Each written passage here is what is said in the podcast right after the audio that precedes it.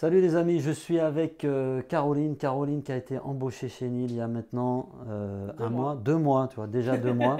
Et depuis son arrivée, on a mis en place un training. Et en fait, euh, plutôt que de vous dire la bonne façon de faire un training, parce que j'estime qu'on n'a pas trop mal réussi l'onboarding de Caroline, je vais laisser Caroline vous dire ce qu'elle a apprécié dans la façon d'être formée. Et c'est un training que j'ai récupéré de chez nos amis d'UpSpot.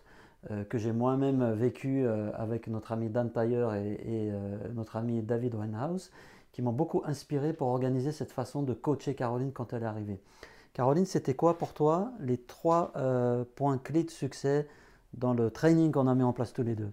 Alors déjà, la première chose, c'est la chance d'avoir en fait des temps hebdomadaires qui sont dédiés à du coaching c'est qu'en fait, toutes les semaines, toi et moi, on arrive à se parler. Mhm. Tu prends le temps pour moi de m'expliquer des choses, de me, de me coacher au fur et à mesure sur différents, différents points, etc.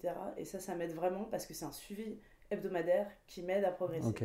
Donc une progression en continu avec euh, une heure, on fait, on fait, je crois, depuis deux mois, on fait à peu près une heure, par semaine. Une à deux heures par semaine. Okay. C'est vraiment du suivi et ça, c'est bien. Euh, une autre chose qui est super importante pour moi, c'est qu'en fait, pendant nos coachings, on fait point par point, on fait mhm. étape par étape sur les différents, euh, sur tout ce qui fait en fait un commercial. On travaille sur euh, comment on s'introduit auprès d'un prospect, comment on donne une raison de son appel, mhm. comment on passe des appels, comment on laisse des messages sur les répondeurs, comment on fait des emails. Et en fait, de le faire point par point, ça aide vraiment à se concentrer sur ce point-là pendant une semaine et de ne faire ça, c'est quelque chose d'important quand vous traînez, quand vous entraînez un commercial. Si vous essayez de lui, euh, lui expliquer tout en même temps, euh, comment il doit se présenter, comment il doit euh, présenter l'entreprise, etc., etc., vous allez le perdre. Et donc, nous, ce qu'on a essayé de faire dans le training qu'on a mis en place avec Caroline, c'est de prendre, de lister toutes les compétences qui sont essentielles dans le rôle qu'on attendait d'elle. Et c'est derrière de, de, faire en sorte qu'ensemble, on travaille chacun de ces points. Je sais qu'au début, tu avais un peu de mal à te à te présenter ou à, poser les bonnes questions, celles qui permettent d'amener le prospect là où tu as envie de l'emmener. Et donc, on a travaillé ce point-là pendant plusieurs semaines spécifiquement. On a évalué, prenez le temps aussi d'évaluer. Je crois que tu t'es même auto-évalué. Ouais, c'est ça. On a mis en place en fait une auto-évaluation de tous les appels que je passe mhm. pour savoir où est-ce que je me sens à l'aise, où est-ce que je me sens moins à l'aise. Et à chaque fois qu'on se voit et qu'on se parle, je te dis à chaque fois, là cette semaine, je me suis pas sentie à l'aise là-dessus et j'estime que j'ai pas été performante là-dessus on en parle, on discute. Et on essaie de voir comment, comment, on peut améliorer ça. Et il y avait un troisième point Ouais, le troisième point, c'est que pendant nos coachings, on a fait beaucoup de roleplay. Donc au début, c'est un petit peu perturbant d'avoir la personne en face de soi qui fait comme si. Comme ça, de euh, téléphone. C'est assez, euh, assez perturbant au début.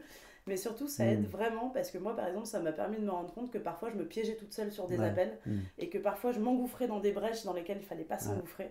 Et en fait, de faire ça en direct, même avant de passer un call, ça permet aussi de construire un peu la confiance en soi et d'avoir le courage derrière d'aller décrocher son téléphone. Alors, ce qu'il faut savoir, c'est que Caroline n'était pas du tout commerciale. Elle avait postulé à la base pour être consultante marketing. c'est moi qui l'ai convaincue d'être, euh, de, prendre, d'endosser cette cassette de commercial. Je pense qu'on peut entraîner quelqu'un à devenir commercial. Il faut avoir après des qualités, euh, je dirais, liées à sa personne que j'avais cru déceler chez toi. Merci. mais voilà, c'est important de jouer ces role-play parce que c'est comme ça, c'est en pratiquant qu'on arrive aussi à repérer ses propres défauts. Moi-même, j'ai vécu ça en, travaillant sur des roleplays avec, euh, avec des coachs et on, c'est comme ça qu'on apprend en fait.